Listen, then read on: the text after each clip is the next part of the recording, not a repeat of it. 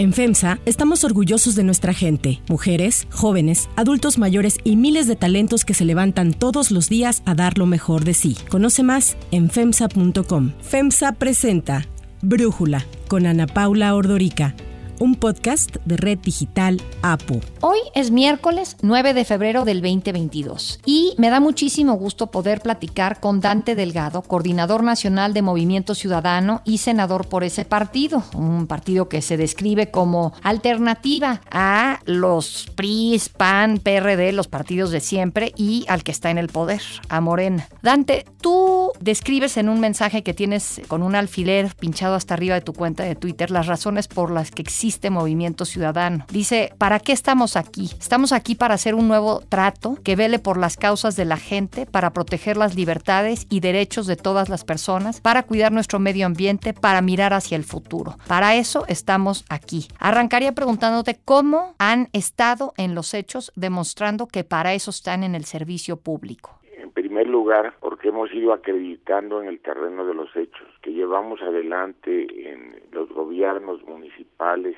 y ahora estatales que tenemos, prácticas de buen gobierno. Necesitamos que las decisiones de gobierno sean cercanas a la gente y además permitan su plena participación. Por otra parte, en el campo legislativo tenemos eh, a la bancada mejor preparada y más combativa en la Cámara de Senadores, donde están personalidades que tienen una formación como el senador Clemente Castañeda, como Patricia Mercado, Verónica Delgadillo, Juan Cepeda, eh, David Ortiz de Nuevo León, Indira Kempis también de Nuevo León y el senador Noé Castañón. Y en la Cámara de Diputados, personalidades que han logrado tener éxitos electorales en Jalisco y además tenemos eh, la participación de mujeres tan destacadas que vale la pena significar como Amalia García, que tiene una gran trayectoria, personalidades como Ivonne Ortega y adicionalmente un joven con una preparación y, visión como lo es el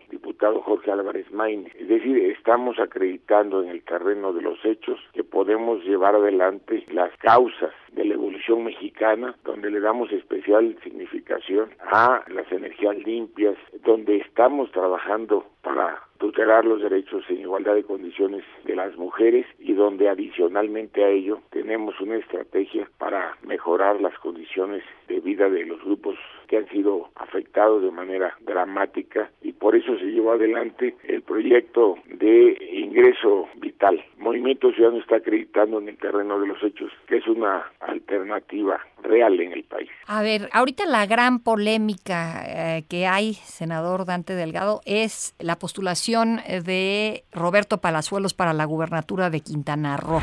Tú ya sabes quién soy. Lo que no sabes es que a Quintana Roo ya le llegó su media naranja.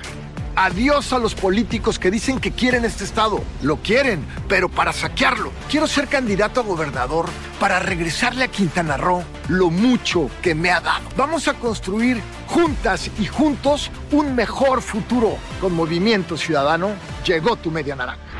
¿Qué opinas? Eh, yo he entrevistado a, Roberto para, nos ha hecho comentarios aquí para el podcast. Entiendo que es un empresario hotelero que conoce una zona eh, de Quintana Roo para la cual es importante el turismo. Pero bueno, pues entre todas las entrevistas que se han rescatado de él, hablando de que asesinó a dos personas por un lado, de cómo era su relación con los hijos de los presidentes y cómo iban y venían a los pinos, todo esto pues sí ha generado muchísima polémica. ¿Tú qué opinas? Bueno, en primer lugar creo que es un personaje de la vida pública en función de sus actividades profesionales como actor. Y por otra parte creo que todos los ciudadanos tienen derecho a inscribirse cumpliendo una serie de condiciones mínimas en los procesos electorales internos que en términos de la legislación electoral convoca el Instituto Nacional Electoral para realizarse en un año como este donde habrá renovación de seis gubernaturas y en el proceso interno del Movimiento Ciudadano se ha inscrito como precandidato, como un aspirante a ocupar la candidatura. No ha sido otorgada porque le corresponde a la Coordinadora Ciudadana Nacional hacer evaluaciones y calificar las candidaturas, sobre todo de candidatos externos. Lo importante aquí es significar que también llevamos candidaturas altamente competitivas en Durango, en Tamaulipas, en Aguascalientes, en Hidalgo y en Oaxaca. Es decir, Movimiento Ciudadano será la fuerza electoral de un mayor crecimiento nuevamente en la elección del 2022, como lo fuimos en el 2021. Ahí entiendo que pueden tener otros candidatos competitivos, pero entonces nada más me queda la duda. Todavía no tiene la precandidatura Roberto Palazuelos. Se inscribió como precandidato. Pero no es el candidato. no, eso se tendrá que decidir en los términos formales eh, la próxima semana. Muy bien. Eh, algunos piensan que el hecho de que en, el caso específico de Quintana Roo, pero creo que también en otras de las gubernaturas, el que Movimiento Ciudadano postule a otros candidatos divide el voto opositor y con ello ayuda a Morena, que en el caso de Quintana Roo sería ayudar a Mara Lezama. ¿Qué opinas eh, de quienes piensan así, senador? Pues que son silogismos muy simples, sobre todo cuando en ese estado y en Oaxaca se advierte que la coalición va por México ni siquiera postulan a los mismos candidatos están trabajando ejercicios paralelos. Ellos mismos no quieren eh, estar en posibilidad de ser competitivos y precisamente por eso pues también articulan campañas en contra de quienes creen que se les puede les pueden ganar. Pero en función de ello puedo significarlo. Si ven que llevan candidaturas diversas Quintana Roo, por un lado va el PAN con el PRD y por otro lado va el PRI. ¿A ti te gustaría en lo personal, independientemente de lo que defina la Coordinación Nacional de MC, te gustaría que Roberto Palazuelos fuera el candidato? Hay gente que dice que eso sería tratar de demostrar que MC no es una alternativa real, que simplemente es como los otros partidos que quieren ganar a cualquier precio y que pues ya hemos visto en que algunos personajes que son buenos para algo como el deporte, estoy pensando en Ana Guevara o en Cuauhtémoc Blanco, pues no han salido muy buenos para el servicio público. Entonces, por eso te pregunto a ti, en lo personal, ¿te gustaría que Roberto Palazuelos fuera el candidato de MC en Quintana Roo? Bueno, yo creo que tenemos que respetar los derechos de todas las personas, pero esa es una decisión que le va a corresponder a un órgano de decisión, como es la Coordinadora Ciudadana Nacional de Movimiento Ciudadano, y, y no quiero que en este momento se contamine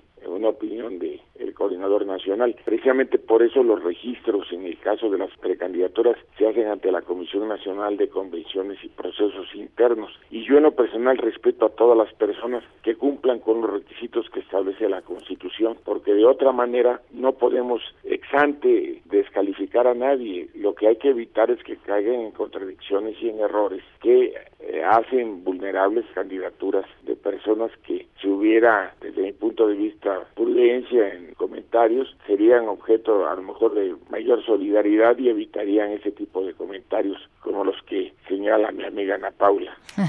Ahora, eh, senador, me quiero enfocar, decías que están ustedes muy preocupados por el medio ambiente.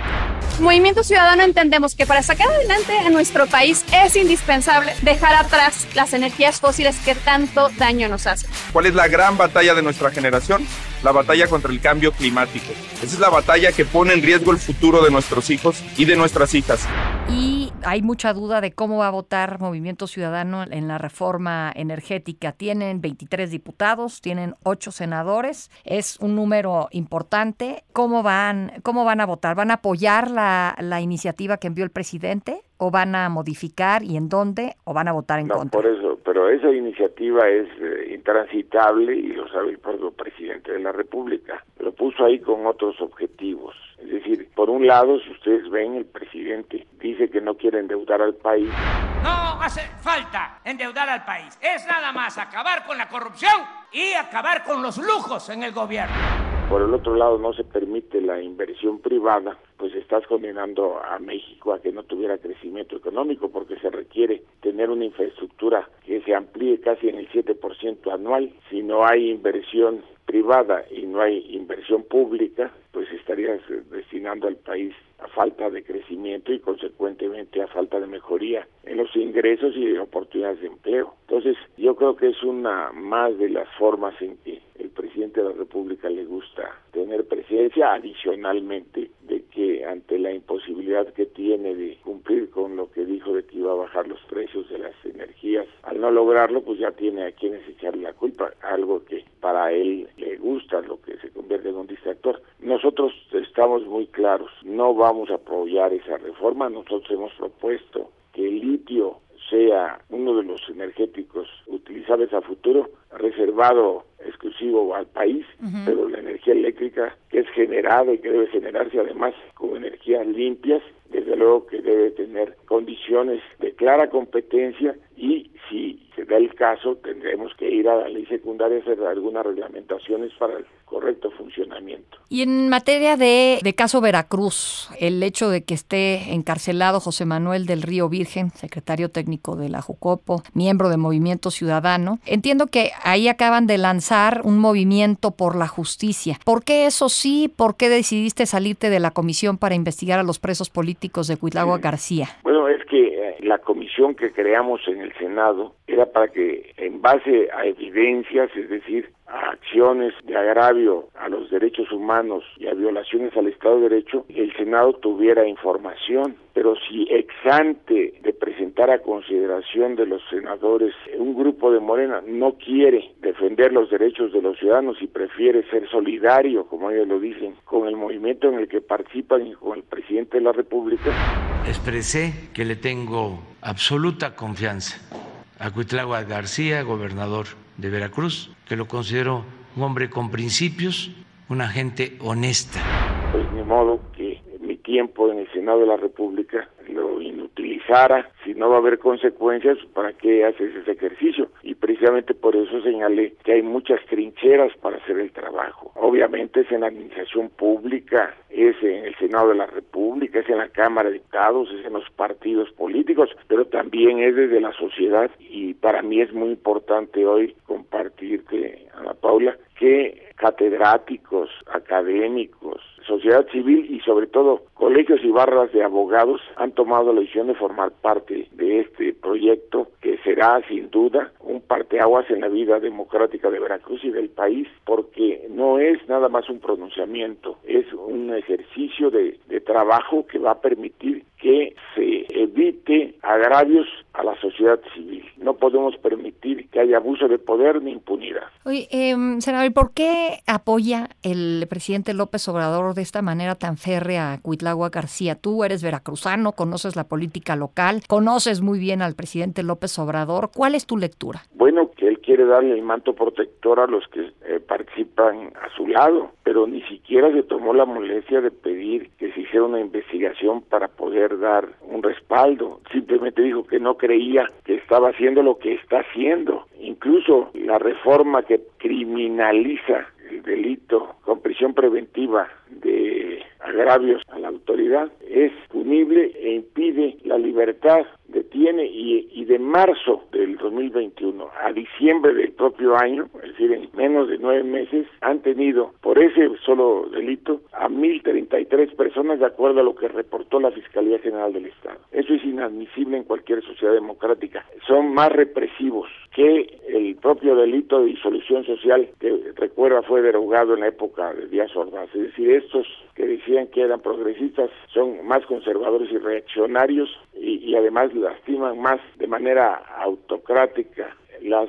decisiones de libertad a las que aspira la sociedad. Y en ese sentido, eh, ya no he visto que le escribas cartas al presidente López Obrador. Eran muy ilustrativas. ¿Qué ha pasado, senador? No, no, hay varias pendientes pero el problema del presidente es que en lugar de conciliar ya tomó la decisión de la confrontación. Ahora mismo recuerda que había dejado un tiempo de agraviar a periodistas, pero reinició con fuerza y furia contra una persona que en lo personal respeto y admiro desde hace muchos años y que siempre le abrió los espacios a la exposición de Andrés Manuel López Obrador, el disidente, el aspirante permanente. Y ahora como presidente de la República ha descalificado brutalmente a Carmen Aristegui. Ya engañaron mucho. Este Lorenzo Córdoba era comentarista de radio ahí con Carmen Aristegui, que también engañó durante mucho tiempo. Yo este, conocí gente que veían en Carmen Aristegui al modelo de comunicación a seguir, la paladina de la libertad. Y eso es, desde mi punto de vista, inconcebible, pero lo hace, y además no una vez, Sí. insiste y reinsiste, solo porque no le agradó que sacara, como siempre lo hace, reportajes e información sobre un tema que él piensa que es para agraviarlo cuando es para informarlo, para que meta medidas correctivas. Y lo mismo hace con Loret y lo mismo hace con Broso, pero lo ha hecho con infinidad de medios de comunicación, con académicos, con científicos, es decir, hay un agravio permanente de parte del presidente de la República con sectores y personalidades representativas de la sociedad y eso le está generando, desde mi punto de vista, fisuras a su gobierno que eh, se van a ir manifestando poco a poco en los próximos meses y años. ¿Cómo calificarías pues la gestión del presidente López Obrador hasta este momento? Tú pues has, este, ahora sí que has sido colega en algunas trincheras con él a lo largo de los años. Bueno, en este momento no. Ana Paula lo veo como una persona muy angustiada, es más, lo veo desesperado ante la falta de resultados. En materia de seguridad, pues ve todo lo que ha pasado, el número de personas fallecidas violentamente por asesinatos son mayores a la mitad de su encargo que el total de lo que hicieron en otros sexenios completos. Cuando él como opositor descalificaba el número de personas que han fallecido por falta de atención correcta, solo por la pandemia de COVID, es de los lugares, eh, esta zona metropolitana, y te puedo garantizar el más alto del mundo, el nivel, nada más en la zona metropolitana, Estado de México, Ciudad de México. El, el número de personas que han dejado de recibir atención médica